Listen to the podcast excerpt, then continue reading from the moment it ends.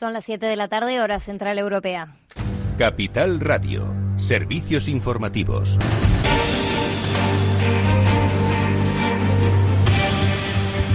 Buenas tardes. El Ministerio de Sanidad suma 12 nuevas muertes registradas en la última semana en el país, aunque tan solo tres desde el viernes, por lo que la cifra de muertos se sitúa en los 28.388 desde que dio inicio la pandemia en España.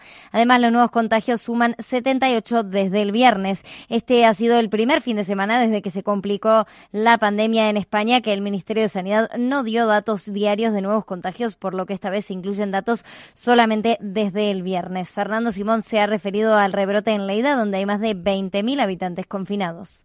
Es cierto que nos están preocupando los, brotes de Lleida, eh, nos están preocupando mucho no solamente los de Lleida, sino todos los brotes que estamos detectando en las comunidades autónomas.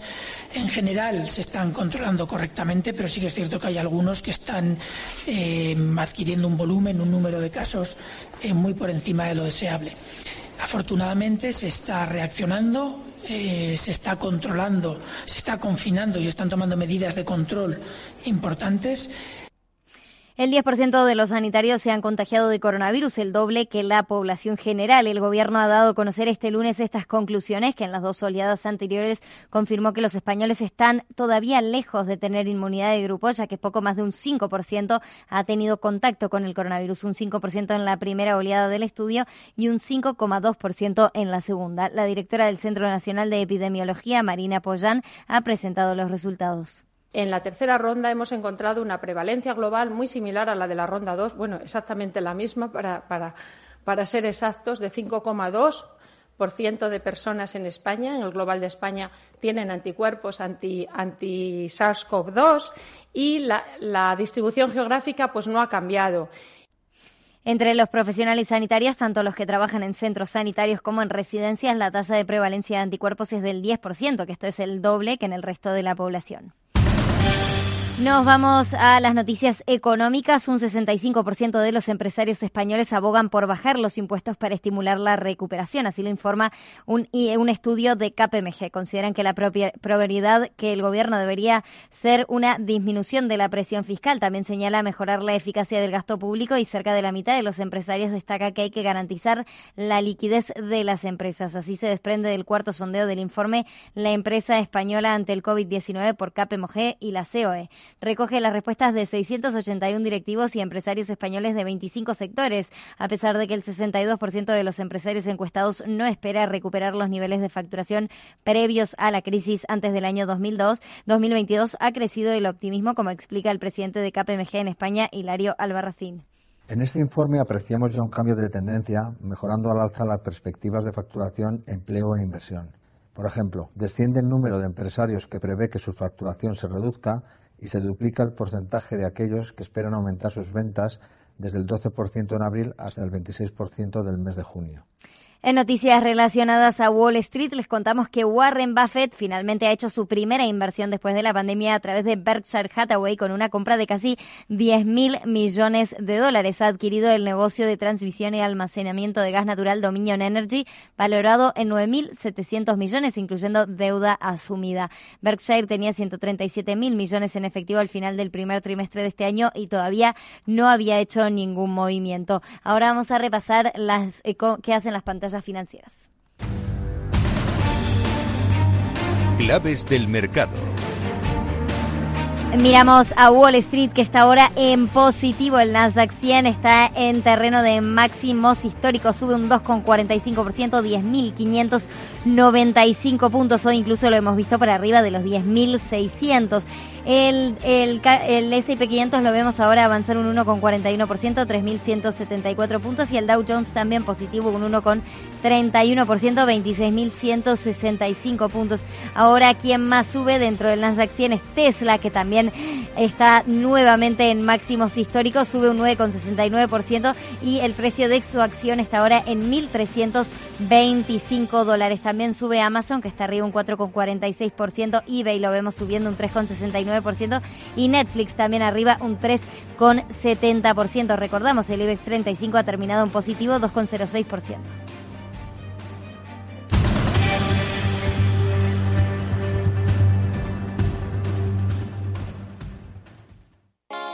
¿Está tu bufete bien posicionado en Google?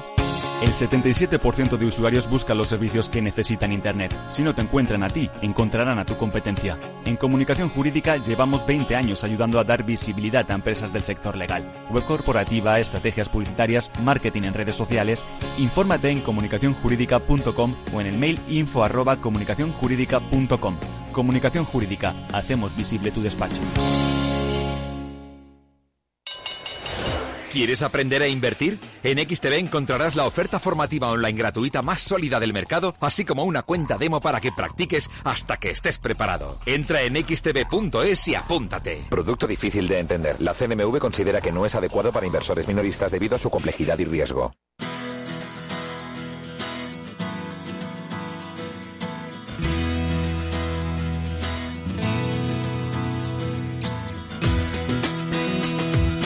Después del trabajo, After Work, con Eduardo Castillo, Capital Radio.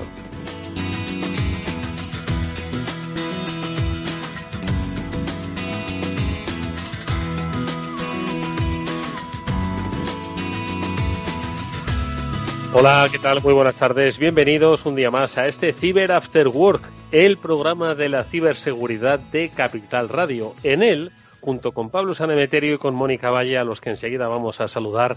Os damos las claves de nuestro tiempo, las claves de protección de una vida digital. Cada vez son más los procesos eh, particulares y empresariales que dependen de mm, los eh, bueno pues de las redes, de la conexión, de estar expuesto al otro lado del muro. Y nosotros aquí lo que hacemos es básicamente pues concienciaros sobre cuáles son los riesgos que siempre han existido, por otro lado, pero que hoy, dado que estamos todos en red, se han multiplicado y que son invisibles y que por eso no dejan de ser peligrosos. Ojo. Bueno, pues hoy vamos a dedicar nuestro espacio, nuestro programa de ciberseguridad a un tema que yo creo que está en la base del desarrollo de la ciberseguridad en cualquier país, que es el de la inversión. Creer que lo que estás haciendo, aunque no lo veas, te está sirviendo, porque qué difícil es ver el retorno de la inversión en ciberseguridad. Pablo Sanemeterio, buenas tardes.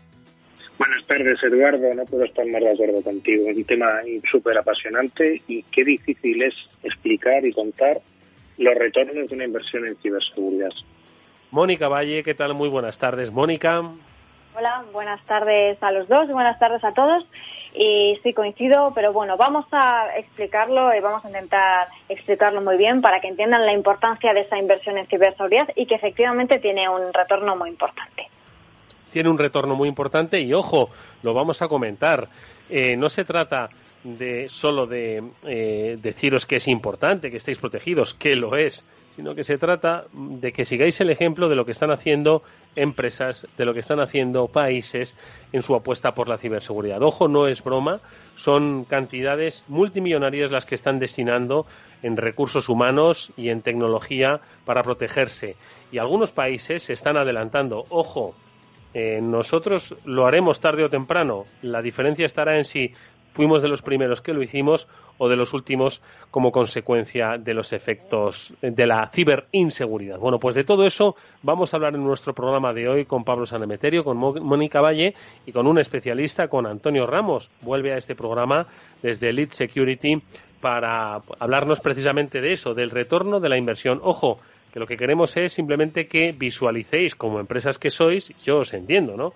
Tenéis que tener, eh, tenéis que explicárselo a vuestro CFO, ¿no? A vuestro director financiero y decir, oye, mira, que es que esto es importante, no porque lo haya oído en la radio, que también, sino porque nos podemos ahorrar mucho dinero con esto. Bueno, pues de eso es de lo que vamos a hablar hoy en nuestro programa, pero ojo que también vamos a tocar otros temas que se derivan de la actualidad del cibermundo. Eh, entre ellos, ojo, y hoy nuestro primer protagonista, ahora nos lo van a contar Pablo y Mónica, son los ordenadores Mac. Sí, sí, hay un malware que es especialmente dañino con ellos. Vamos con las noticias.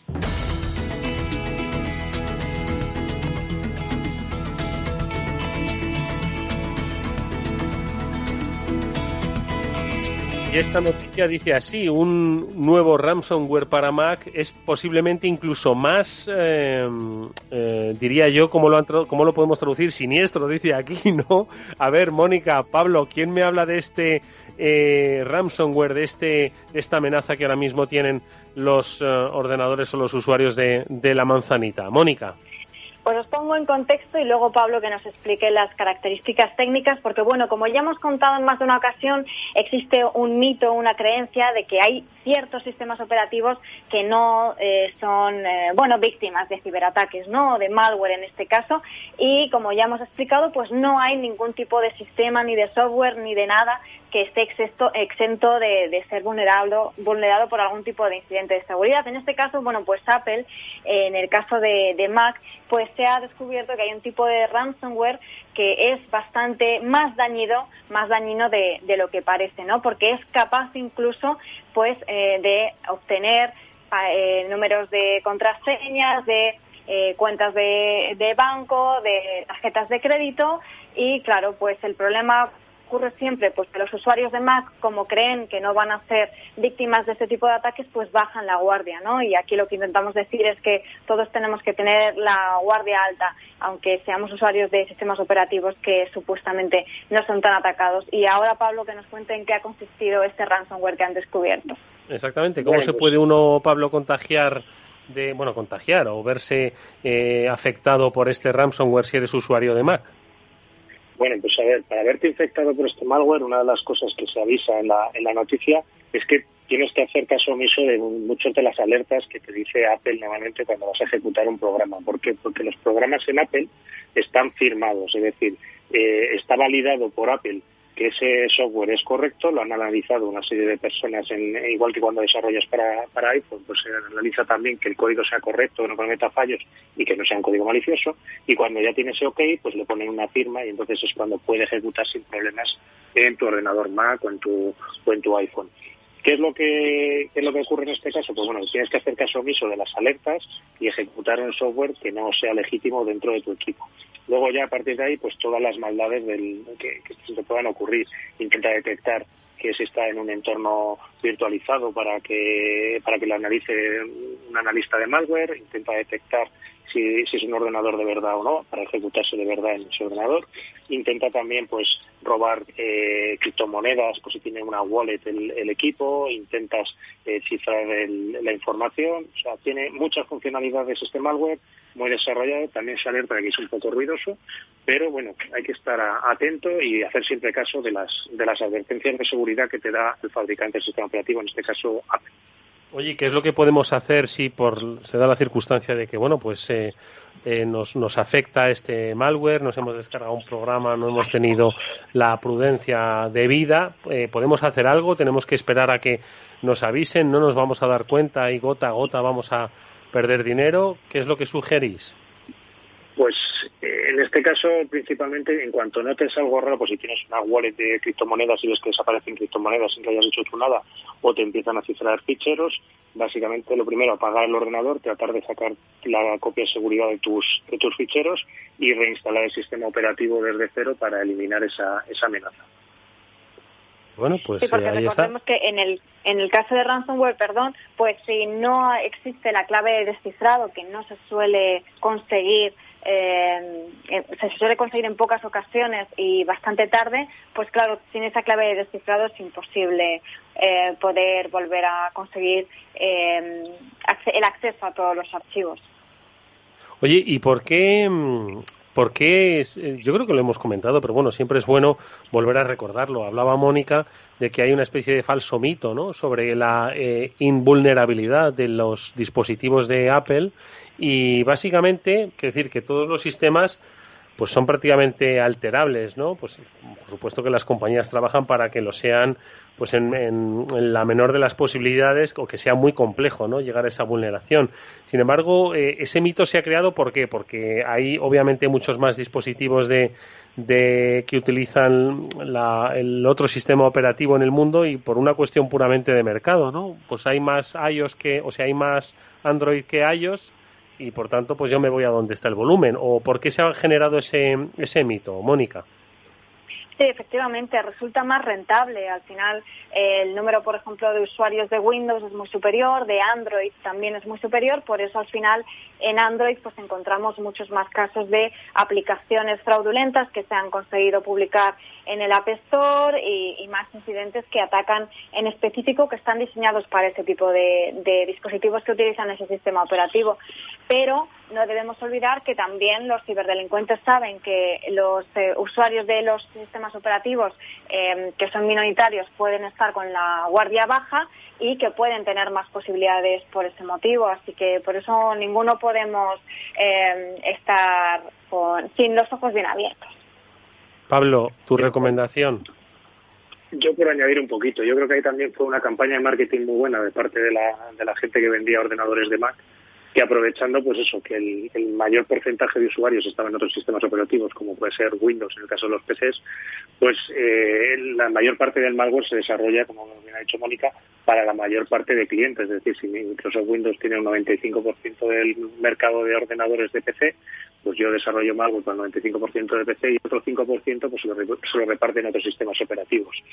En, ese, en ese sentido, pues se creó un poco la, la creencia de que no había malware para Mac o era muy raro que existiera malware para Mac y con eso pues empezó a vender la idea de que no había malware para Mac. Pero ya como el propio Mac, eh, pues eh, como dice Mónica, los usuarios están un poco más con la guardia baja y también Mac ha ganado preponderancia en, el sistema, en los sistemas operativos que se utilizan, pues los desarrolladores de malware ya han empezado a hacer malware para, para Mac. La recomendación, como siempre, pues instalar software de fuentes de, confianza, no, no instalar de cualquier cosa en el, en el PC y seguir siempre pues las, las recomendaciones de seguridad, instalar actualizaciones y, y parches de seguridad.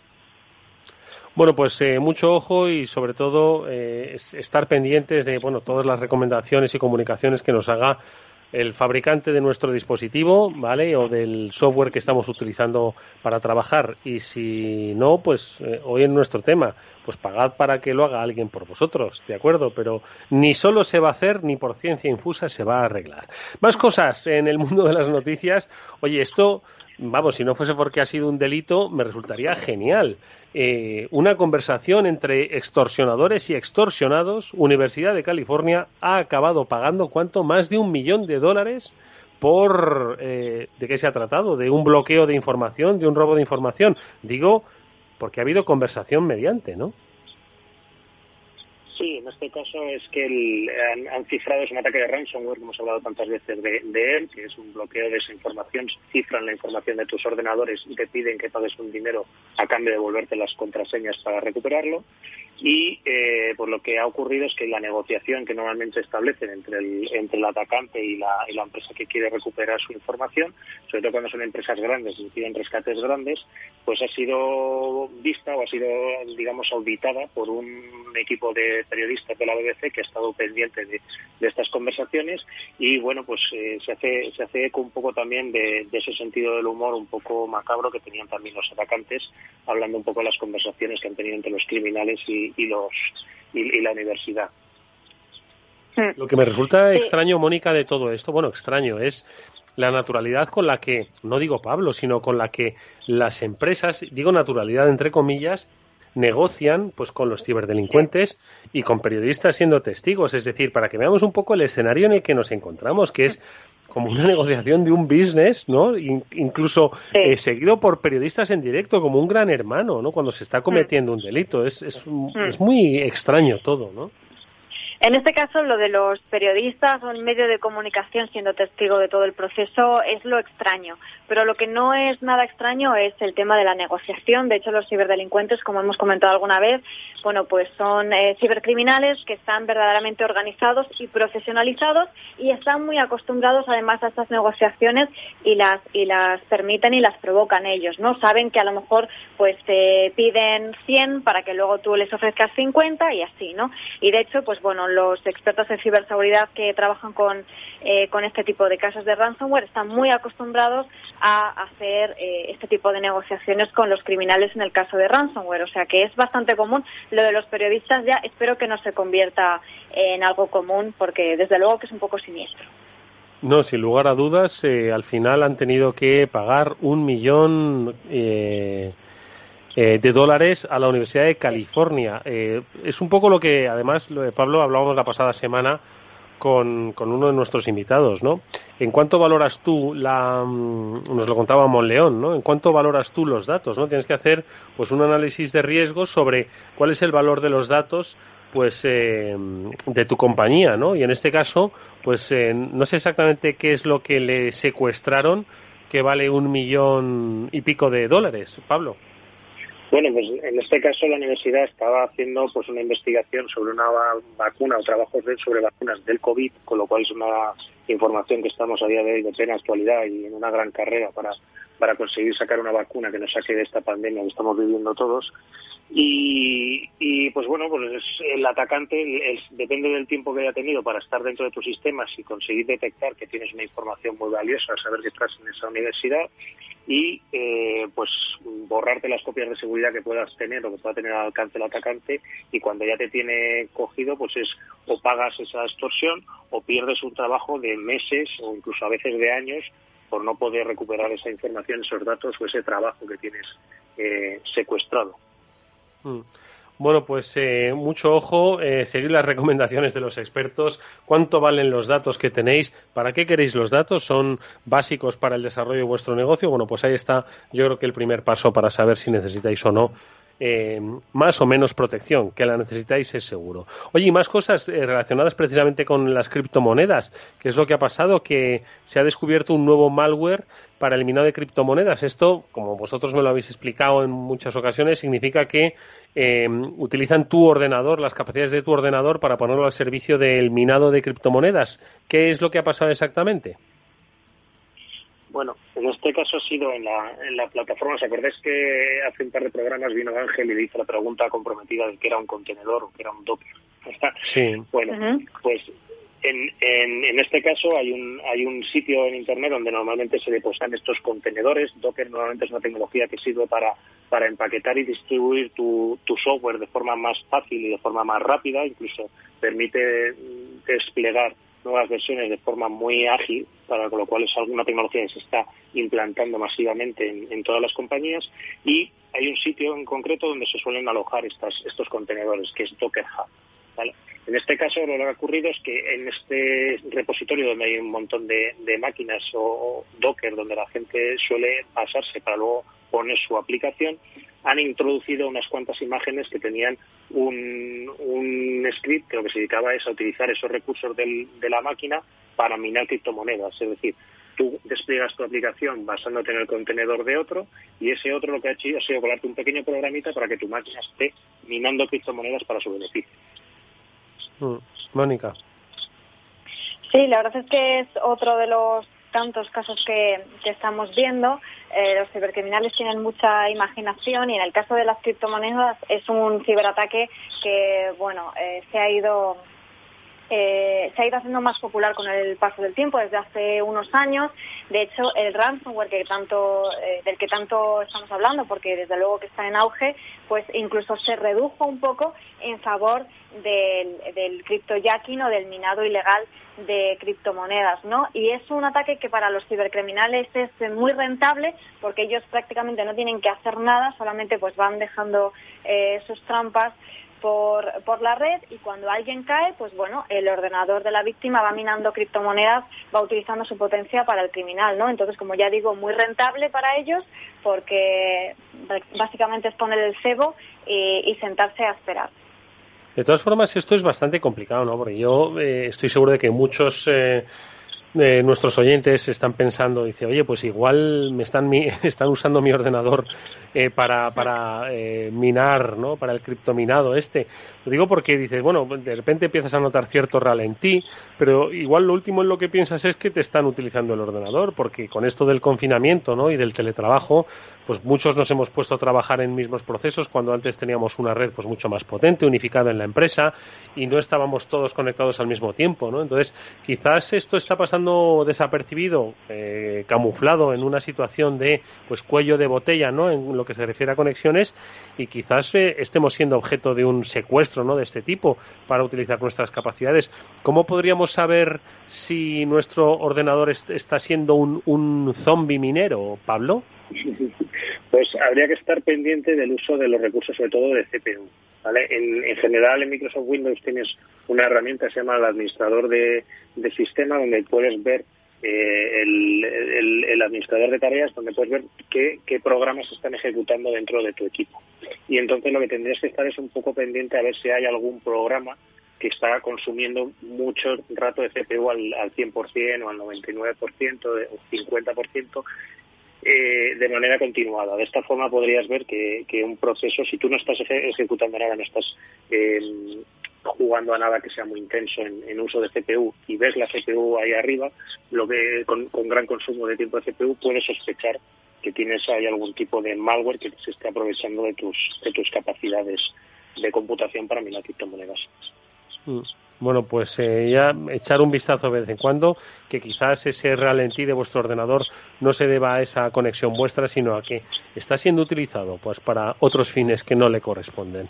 Y una última cosa que es precisamente yo creo que la que nos va a dar pie a eh, arrancar nuestro mm, más que debate, nuestro programa especial sobre la inversión y es que eh, desde Australia eh, se ha detectado que hay un malware chino, eh, o por lo menos eso se cree, eh, como responsable del ataque a varias de sus instituciones. ¿Qué es lo que ha pasado exactamente? Y, que, y de repente tenemos aquí una guerra entre, entre China y Australia que se está viviendo en el ciberespacio. ¿Qué está ocurriendo aquí, Mónica?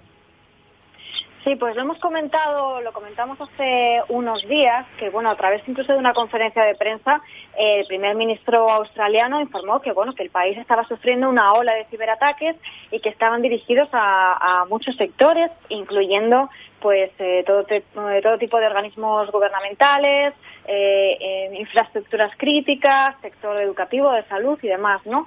Eh, entonces, bueno, ellos lo que decían es que eran ataques sofisticados y que entendían que estaban siendo eh, operados o que había detrás otra nación, otro estado, ¿no? Porque, bueno, pues la escala y la naturaleza de, esos ataques y así como sus blancos, pues eh, daba a entender que había, había muchos recursos detrás, ¿no? Entonces, bueno, ahora, aunque en este caso el gobierno de Australia no, no, lo ha confirmado como tal, sí que dicen que el ataque, que hay ataques a diversas entidades del país que podían provenir de China. ¿Por qué? Pues porque eh, han visto que se ha hecho un uso de un malware que está asociado a un grupo de delincuentes chinos, ¿no? Y ahora comentaremos también, Eduardo, pues lo que está haciendo Australia en relación a todo esto. Sí, sí, sin lugar a dudas va a ser el pie para nuestro debate con nuestra tertulia que tendremos con Antonio, eh, Antonio Ramos sobre eh, la inversión en, en, ciberseguridad. Pero esto me llama mucho la atención, ¿no, Pablo? El hecho de que eh, claro, eh, cuando estamos hablando de ciberdelincuentes chinos, eh, saber si están pagados o no por el Estado es bastante complicado, pero los Estados, obviamente, si tienen capacidad para fabricar tanques, también tienen que tener capacidad para fabricar, para fabricar malware, ¿no? Totalmente de acuerdo. O sea, ya hace bastantes años que se ha definido el ciberespacio como un ámbito más de guerra, donde tienes que tener tanto armas ofensivas como armas defensivas. En este caso, pues eh, se, sospecha que los, los que están detrás son grupos eh, chinos, porque ya se han visto otros ataques en los cuales se les ha atribuido a grupos chinos y a determinados grupos chinos, y lo que se suele analizar es qué partes tienen en común el código de un de, un, de este malware que han sufrido el ataque los, el gobierno australiano con otras operaciones de este equipo atacante y en esas muestras que han utilizado se ven técnicas similares, partes de código similar y recursos similares y con eso, pues bueno, se va viendo también el tipo de exploit o el tipo de vulnerabilidad que se explota suele marcar un poco el, tipo de atacante o quién es el grupo atacante que está detrás. Pero evidentemente todos los estados deberían estar invirtiendo, si no lo están haciendo ya, que deberían estar haciendo ya todos, tanto en la defensa como en sus capacidades ofensivas también. Bueno, pues eh, estas son las noticias que nos van a dar paso al debate que vamos a desarrollar sobre inversión en ciberseguridad. Pero antes, dejadme contaros una cosa.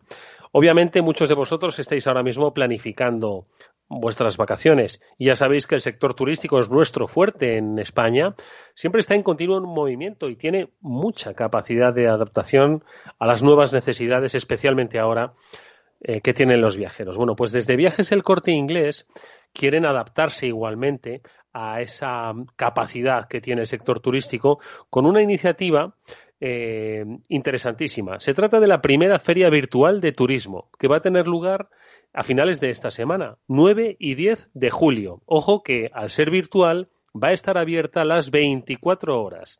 Es una feria virtual del turismo en la que las personas interesadas van a poder inscribirse, por supuesto, de forma gratuita y visitar pues los diferentes pabellones y los diferentes stands que tienen los expositores. Pueden acceder a los contenidos, conocer las novedades y los programas que se presentan. Además, van a poder comunicarse con ellos a través de un chat, pueden concertar una cita previa o asistir a las presentaciones y a las mesas redondas que se van a celebrar en ese auditorio virtual. Y por supuesto, lo más importante, van a poder conocer de primera mano cuáles son las medidas que están adoptando los diferentes destinos y las empresas turísticas de acuerdo a la situación excepcional que se vive por el COVID-19. Pues para que tengáis información y vayáis, ojalá, lo más tranquilos posibles de vacaciones. ¿Cómo se debe hacer eh, para asistir a esta primera feria virtual del turismo? Recuerdo, los días 9 y 10 de julio.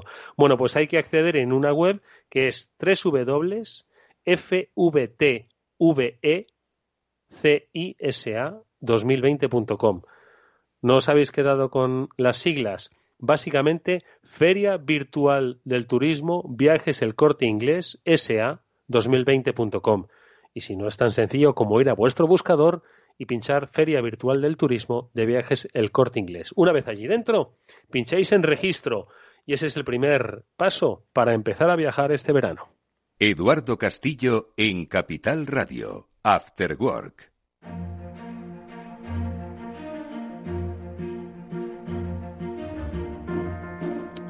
Decía Mónica que mm, eh, Australia eh, está recibiendo ataques y Australia está poniendo medidas.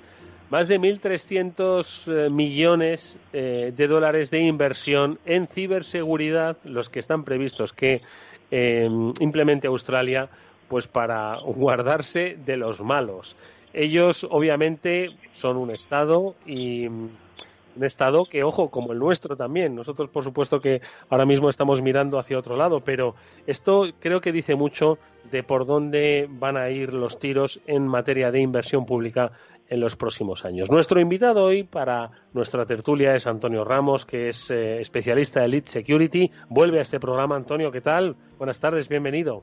Eduardo, muchas gracias, buenas tardes.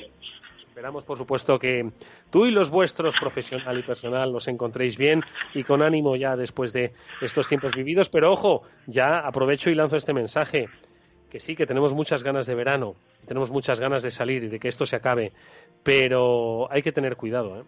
que estas cosas eh, lo estamos viendo cada día. Los repuntes, los contagios, esto sigue y según la Organización Mundial de la Salud, estamos en el peor momento de la pandemia a nivel global. Así que vayamos a la playa, por, supuesto, pero con un poquito de prudencia. Vayamos a la terraza, pero con mascarilla y con nuestro gel hidroalcohólico en la mano. Bueno, dicho esto, vamos a hablar de inversión en ciberseguridad. Antonio, tu primera reflexión. ¿Por qué cuesta tanto Em, soltar las perras para invertir en ciberseguridad, que es que compramos antes cualquier tontería que eh, para protegernos, oye, y no hay forma eh, de que esto cambie. Bueno, yo creo que históricamente tenemos un, problema de, percepción del riesgo, eh, en el sentido de que siempre la tendencia es que cuando algo no te ha pasado es muy difícil que te pase y cuando algo te ha pasado, pues luego ya todo es al revés, ¿no? Pero en principio hay digamos, hay dificultades para, para percibir bien esa situación. O sea, la seguridad siempre siempre ha tenido ese, ese problema y lo va a tener siendo, seguir teniendo, eso no, no va a cambiar. Entonces, yo creo que ahí donde hay que trabajar mucho es en mostrar la relación que tiene la inversión en seguridad con la consecución de los objetivos de negocio. Yo creo que es un tenemos que salir un poco de nuestro ámbito de confort, de los aspectos meramente técnicos y demostrar eh, hasta qué punto el negocio depende de que tu nivel de ciberseguridad sea el adecuado. Joder, pero Antonio, es que fíjate, estaba pensando, no sé si, si, conoces o has escuchado cuando lo hemos comentado la noticia sobre la Universidad de California eh, eh, que ha sufrido un, ciberataque por el cual le han secuestrado la información. Al final ha acabado pagando más de un millón de dólares. Yo creo que si esto, imagínate que pasó el lunes, no sé, ¿cuándo pasó esto, Mónica? No, no, no, no tengo la, fecha delante, pero si, si, si esto pasa, eh, si, si tú a la Universidad de California le dices hace dos semanas, oye, mira, ¿quieres protegerte de, de la ciberdelincuencia porque igual es que esto te puede costar, que sé yo, un millón de dólares la semana que viene? Pues igual la Universidad de California llama a seguridad y te echan del campus, ¿no? Si tú le planteas esto así, diciendo, pero este hombre está loco, ¿no? Esto es así, o sea, yo creo que en esto tenemos que ser conscientes de que esto no, no va a cambiar. O sea, ya te digo, yo creo que hay una, una digamos, yo creo que partimos de dos problemas. Uno, la dirección nunca se ha involucrado en las tomas de decisiones sobre seguridad. Eh, yo llevo, pues llevaré ahora mismo, pues empecé en esto en el 98, pues llevaré 20 años vendiendo, intentando vender proyectos de ciberseguridad o que la gente invierta en ciberseguridad. Y al final, aunque consigas hablar con el director general de una empresa, en cuanto mencionas la palabra ciberseguridad, ese director general se olvida y te llama al experto en ciberseguridad. Es decir, no hemos conseguido que la ciberseguridad sea un ámbito de decisión en el que la dirección se involucre. Entonces, cuando tú como experto al final tienes que defender tu posición, ¿qué vas a decirle? O sea, ¿qué, le vas a vender tú como CISO a un CEO? Pues le vas a vender que estás bien. Porque si me dices que no estás bien, significa que no estás haciendo bien tu trabajo. Exactamente. Claro, no, no, es, una deuda. O sea, quiero decir, no podemos depender de que, de que el, el involucrado en implementar algo sea a la vez el que da su opinión sobre cómo está ese algo. Entonces yo creo que ahí, eh, históricamente, tenemos que hacer un esfuerzo de transparencia y de objetividad. Y eso es un reto muy complicado, porque al final, si yo también me pongo en los pies de ese CEO le digo, pero vamos a ver, dime cómo estás en ciberseguridad. Es como cuando yo voy al mecánico y le digo al mecánico, ¿cómo está el coche? yo no entiendo nada de mecánica. O sea, como empiece a hablar el mecánico, muero, porque no sé de qué me está hablando. Entonces, necesito una escala objetiva que, que me diga, oye, mira, de 1 a 5, ¿cómo está? Pues está en un 4, está en un 3, estamos en un 2,5. Porque eso es algo que yo puedo entender, porque no necesito ser un experto, ¿vale? Pero necesito entender cuál es verdaderamente mi posición de riesgo. Entonces, mientras no pensamos que la inseguridad tenga un precio, tenemos que la inseguridad tenga un precio. Si no, mal vamos. O sea, no vamos a conseguir corregir esta situación. Claro, tú, tú imagínate, bueno, ahora eh, Mónica hace su reflexión. Esta es una reflexión que no, que no requiere respuesta, ojo, pero es que estoy pensando en la Universidad de California, claro. Después de esto, después de haber pagado un millón y pico de dólares, estoy seguro de que dice, oye, eh, y esto es solo con un incidente que han tenido, ¿eh? o sea, el, el, valor de la ciberseguridad o el riesgo de la ciberinseguridad se les ha multiplicado por 100. Mónica, adelante. Sí, estoy de acuerdo. Y además, eh, hola Antonio, muchas gracias por, estar con nosotros. Además de, esa escala que mencionabas, que efectivamente es muy importante porque hay que mostrar eh, la realidad de cómo se encuentra en, en, este momento la empresa, ¿no? De una forma visual para que lo pueda entender. Y además de eso, es muy importante hablar en un lenguaje de negocio, es decir, que el, que el director de la empresa, que el CEO o del equipo directivo que pueda entenderlo, ¿no? Hay que hablarle en mm. su mismo idioma, no se le mm. puede hablar ni de ciberataques ni de cibernada porque enseguida pues como bien dices no con la experiencia que tienes ya haciéndolo pues no no escuchan porque no lo entienden no entonces cómo hablarle a Antonio en ese lenguaje de negocio y qué se necesita para llegar hasta ellos de una forma que te puedan escuchar Hmm. Bueno, yo creo que aquí, bueno, primero tenemos una situación que no que no acompaña, ¿vale? O sea, quiero decir, tú igual que en cualquier otra situación de cualquier otro ámbito de negocio, eh, quiero decir, de marketing o de recursos humanos, eh, son materias que se imparten en los MBAs, eh, no es esa misma situación la que tenemos con la ciberseguridad. Entonces ahí hay una, digamos, un desconocimiento eh, importante por parte de los directivos. Entonces, eh, digamos que todo el camino tienen que recorrerlo los expertos en ciberseguridad o los CISOs, si queréis, ¿no? Para, quiero decir, porque dentro de ciberseguridad es como hablar de la construcción, ¿no? Ahora hay muchos roles implicados diferentes, ¿no? Entonces, si hay un responsable de ciberseguridad, tiene que ser capaz de eh, establecer claramente cuál es el vínculo entre la consecución de un objetivo de negocio y una inversión en ciberseguridad.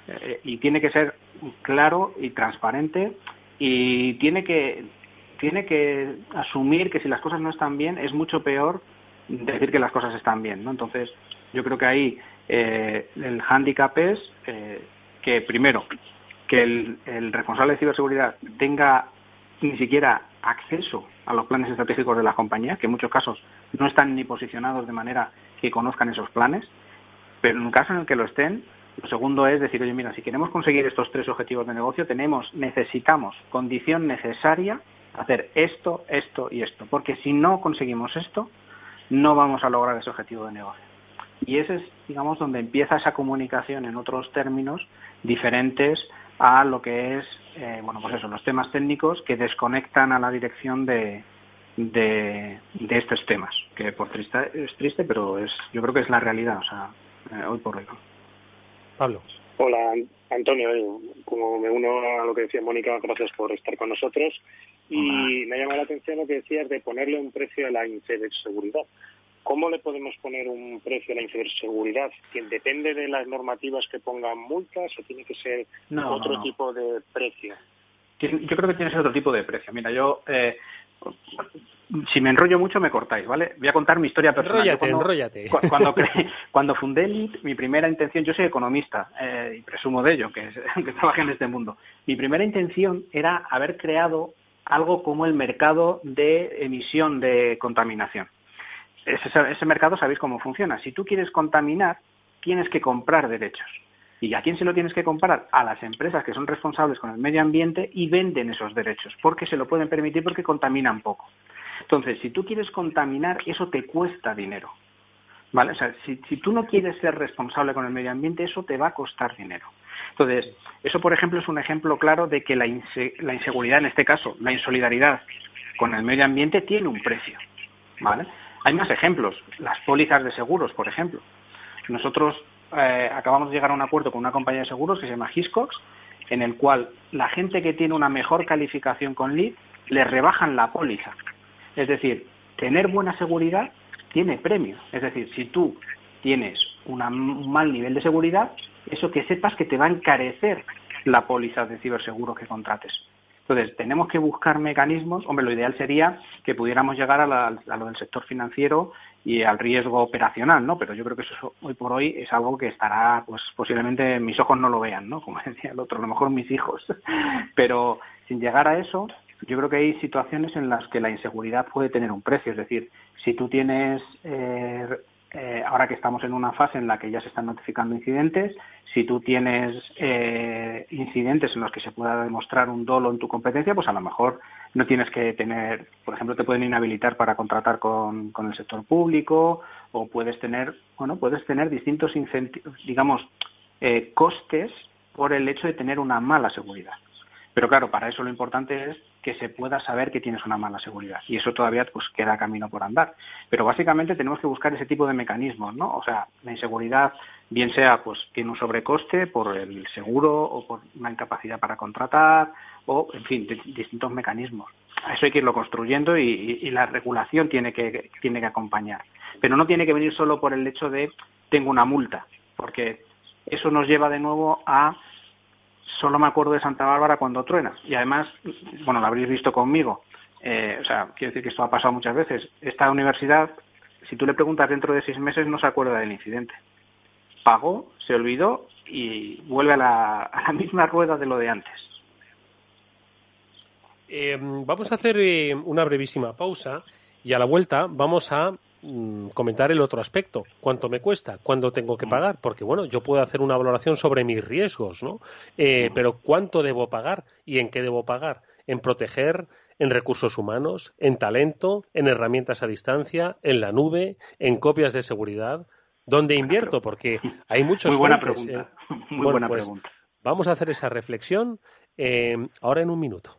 After Work con Eduardo Castillo. Hola, soy Leopoldo Abadía, autor de La Crisis Ninja, y quiero hablaros de lo normal. Lo normal es que cuando compramos algo sepamos cuánto tenemos que pagar, ¿no? Pues eso mismo debería suceder a la hora de invertir. Por eso me gusta Finanbest, comisiones bajas y claras, sin letra pequeña. Entra en finanbest.com y descubre que lo normal es extraordinario. Lo normal es Finanbest.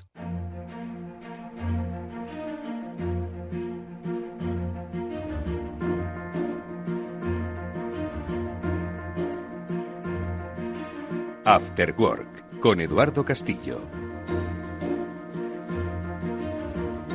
Bueno, pues estamos eh, hablando con nuestro amigo Antonio Ramos de Lead Security sobre invertir en ciberseguridad, el retorno, eh, vamos a llamarlo gasto. Ojo, no hay que tener miedo a esa palabra porque al final tenemos que eh, gastar dinero, pero bueno, hay que verlo como esa inversión. Entonces, Antonio, ¿cuánto ¿cuánto pagamos? ¿Cuál es el, el digamos, el, el punto de partida? Porque tú lo has dicho, no es lo mismo un banco que una universidad, no es lo mismo una institución pública de turismo como podía ser Cantur, ¿os acordáis cuando dimos la noticia de que a Cantur pues le habían secuestrado los, los estos, que, que el secuestro eh, o que el timo del CEO por el que se haga una transferencia eh, de 100.000 euros, ¿no? Entonces, eh, ¿dónde ponemos el punto de partida y cómo lo medimos?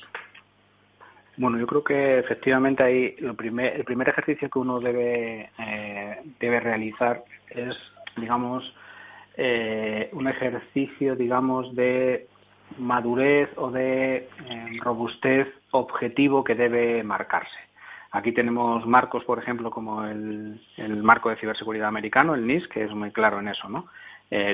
No todo el mundo necesita el mismo nivel de ciberseguridad. No es lo mismo una empresa muy automatizada, digo, del mismo sector, del mismo tipo, que una empresa poco automatizada. No es una empresa, no es lo mismo alguien que haga investigación y tenga patentes de alguien que no los tenga. Es decir, aquí esa, digamos, esa fórmula no es, no es trivial, ¿vale?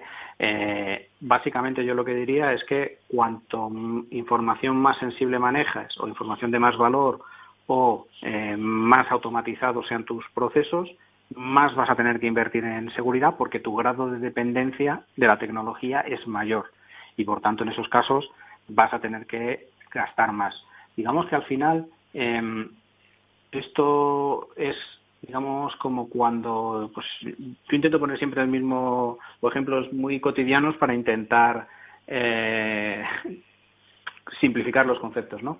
Yo me acuerdo, soy un poco viejo ya, y yo llegué, mis padres llegaron a tener un videoclub, entonces en los videoclubs era una, había una cosa, había un sistema que se llamaba VHS donde había unos vídeos que tenían cuatro cabezales, que eran súper buenos, pero claro, mm, en cuanto se ensuciaban un poquito dejaban de funcionar.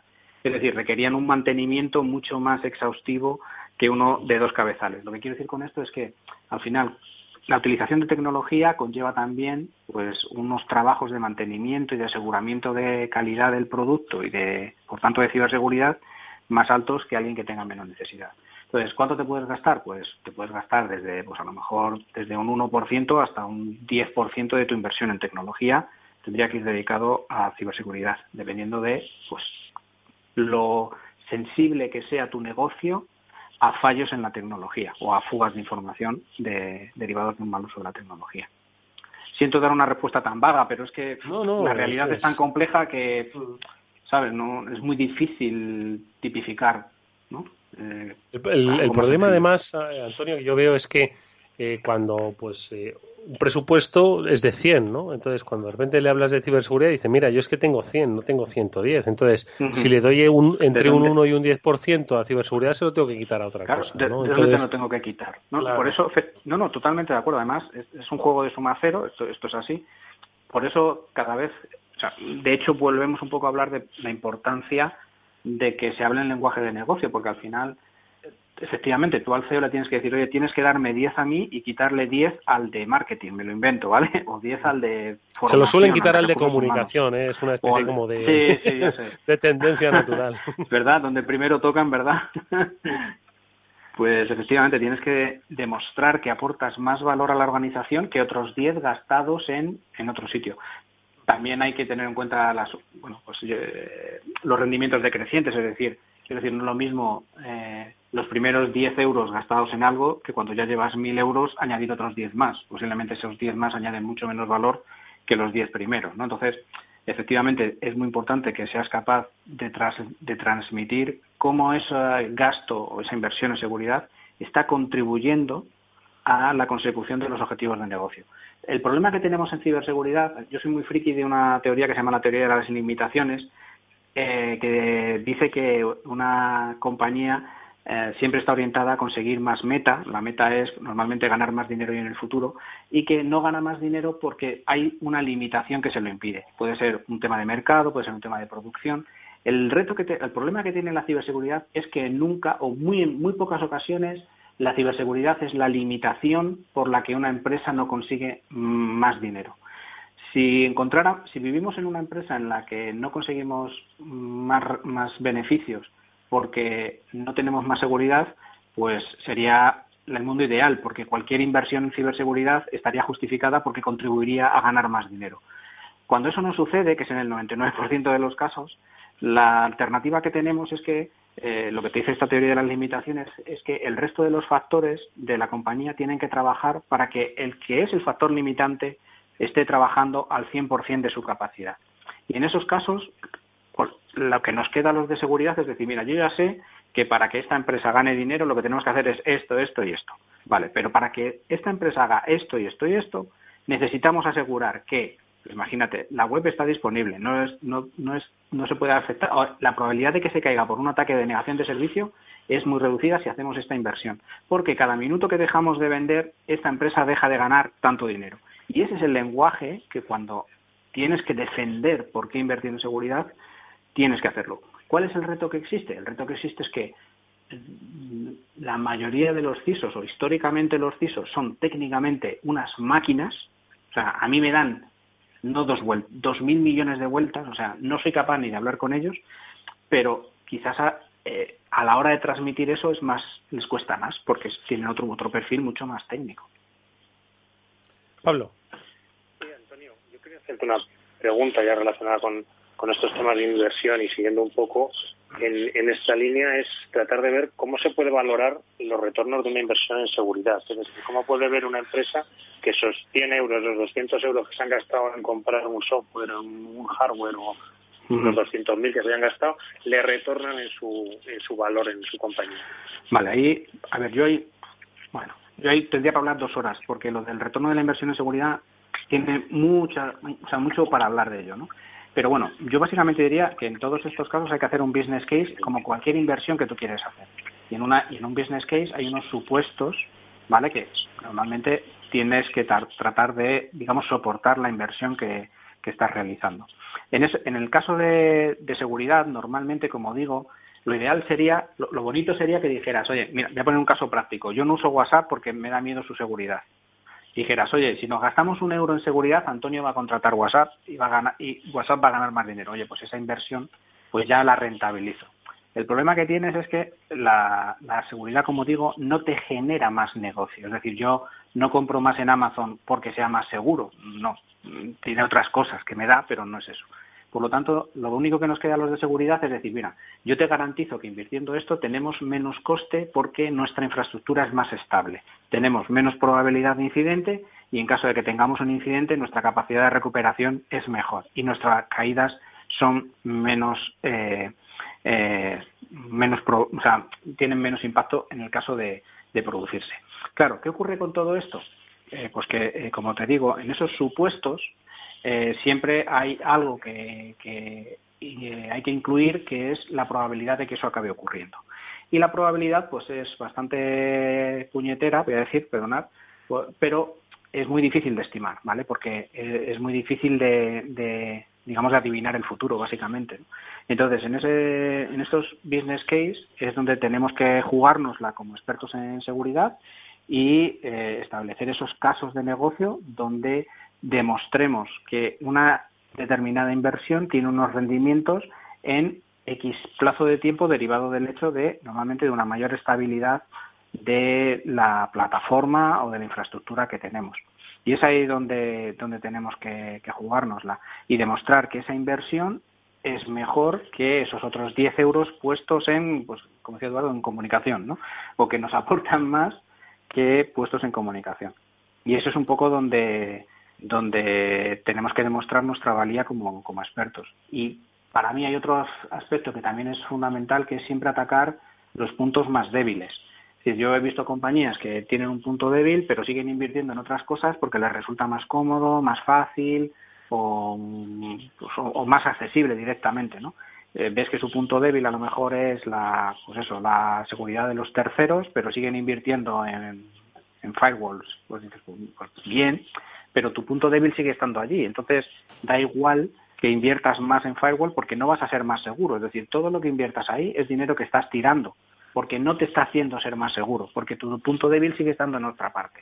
Entonces, eh, yo diría que por ahí vienen un poco las pautas, identificar puntos débiles y, demostrar cómo ese, la mejora de ese punto débil contribuye a, a hacer más factible la consecución de los objetivos de negocio y ponerlo en un business case. Bueno, pues eh, como decías, Mónica, ¿no? Hay que un poco utilizar lenguaje de negocios, ¿no? Y quizás esta es la, eh, eh, quizás otro también de los grandes retos, no solo ya de, de, las propias compañías, entender la importancia de la ciberseguridad, Mónica, sino también el propio deber de los especialistas en ciberseguridad, que, ojo, saben muchos, eh, como yo siempre digo, ¿no? De unos y ceros, que, sabe mucho Pablo y tú también, y Antonio, por supuesto, pero hay que saber de negocio, ¿no? Y el lenguaje de los negocios para acercarse, y ese es, yo creo, también el gran reto, ¿no? De los especialistas en ciberseguridad. Mónica, ¿no te parece? Sí, estoy de acuerdo porque es verdad que la parte más técnica no se ha formado tanto en negocio y lógicamente la parte de negocio no se ha formado en la parte técnica, ¿no? Entonces se necesitan perfiles híbridos que o bien sean técnicos y se formen en, temas de negocio o bien sean personas eh, más enfocadas a negocio pero que aprendan la parte más técnica para poder hacer de enlace entre ambos departamentos, ¿no? Y hay una cosa que ha dicho Antonio que me ha gustado mucho porque es muy relevante y es verdad que es que los usuarios no compramos por ahora más en un comercio o en otro por el hecho de que ese comercio o esa empresa haya invertido más en ciberseguridad, pero yo creo que es una cuestión ahí de comunicación, ¿vale? Y de confianza. ¿Por qué lo digo? Porque el hecho de que una empresa demuestre que se preocupa por la ciberseguridad y que protege los datos, yo creo que es importantísimo y muy valioso y que debería estar muy orgullosa de hecho y, comunicarlo, ¿no? Entonces creo que además de ciberseguridad hay que invertir en comunicación eh, de ciberseguridad para enseñar a los usuarios lo relevante que es que una empresa se preocupe por la seguridad. Es decir, que aparte de que la empresa invierta en ciberseguridad y proteja los datos y todo eh, y toda la empresa, tiene que comunicar que lo está haciendo para que también esa inversión sea más rentable. Es decir, yo, por ejemplo, si soy un comercio, obviamente estamos hablando de temas de mm, sector bancario, financiero, lógicamente aún más, ¿no? Pero creo que cualquier sector se puede beneficiar de decir, oye, yo no seguro que no vaya a tener ningún incidente nunca, pero sí que te puedo prometer que me estoy gastando mucho dinero en proteger mm. tu información porque me preocupa. Creo que es un valor añadido que es necesario contar. Totalmente, pues, Mónica. O sea, una de las formas de, de que esto tenga valor es que forme parte de la comunicación y la capacidad de generación de, de, ventas de una compañía. Por eso nosotros cuando empezamos en Lead, una de las cosas que, que, nos pusimos claramente como objetivo era que el resultado fuera un etiquetado que estuviera disponible públicamente, de tal forma que alguien pueda decir que yo soy triple A, a ver qué proveedor tuyo es triple A, ¿no? Porque si no, mm, eso, le, o sea, ese marchamo público y esa demostración de esfuerzo es eso que os digo de que la inseguridad tenga un precio. Si tú al final tu etiqueta solo puede decir que eres triple C, pues lo siento mucho, pero me voy a ir con el de triple A. Exactamente. Eh, si tú ahora mismo vas a una terraza y ves que no hay medidas de higiene y de seguridad sanitaria, te vas, te, levantas y te vas. Bueno, pues esto es lo mismo. Hay que hacerlo pues visible. Exactamente. Mira, ya tenemos la excusa perfecta para que ese 10%, en vez de quitárselo a comunicación, se lo quitemos a marketing, ¿vale? Que Venga, va. ya se han llevado muchísimo tiempo. Oye, pues no nos queda nada más que agradecer a Antonio Ramos de Lead Security que haya estado con nosotros dando esta lección didáctica de negocios y ciberseguridades, el siguiente paso para que forme parte cada vez más de nuestras vidas. Antonio, como siempre, muchísimas gracias, un fuerte abrazo, encantado de que hayas vuelto por este programa. Muchísimas gracias, un placer y os animo a todos a calificaros, ya sabéis, ¿eh? a calificar la importante. Triple A, triple A. triple A por lo menos. Un abrazo, y por supuesto a Pablo y a Mónica, como siempre, muchísimas gracias amigos por haber estado con nosotros, haciéndonos un poco más visible y cercana a la ciberseguridad, la que hacemos en este programa. Pablo, Mónica, un fuerte abrazo y gracias. Muchas gracias, Edu. Siempre. Y amigos, que nos vamos nosotros hasta mañana, que volveremos a la misma hora, 19 horas, para hablar de economía. Lo haremos con nuestro economista favorito, Félix López. Él nos dará las claves de este loco mundo. Hasta entonces, adiós.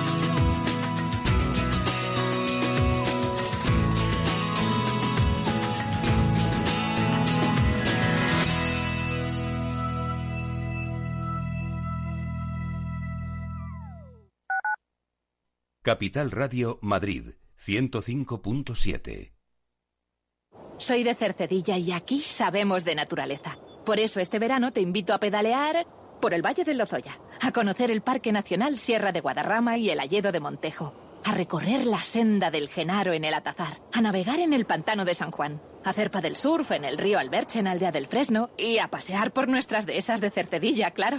Estas vacaciones, la naturaleza de Madrid nos está esperando. Vamos a disfrutarla, porque juntos somos un mejor Madrid. Comunidad de Madrid. Ahora más que nunca tienen un propósito. Marta, Pedro, Lucía. Seres extraordinarios que con pequeños gestos, como cerrar el grifo mientras se enjabonan, cuidan el agua. Únete a ellos. Descubre tus superpoderes en canal de Isabel El poder está en tu mano. Cuidando el agua, cuidamos de todos. Canal de Isabel II. Capital Radio. Siente la economía.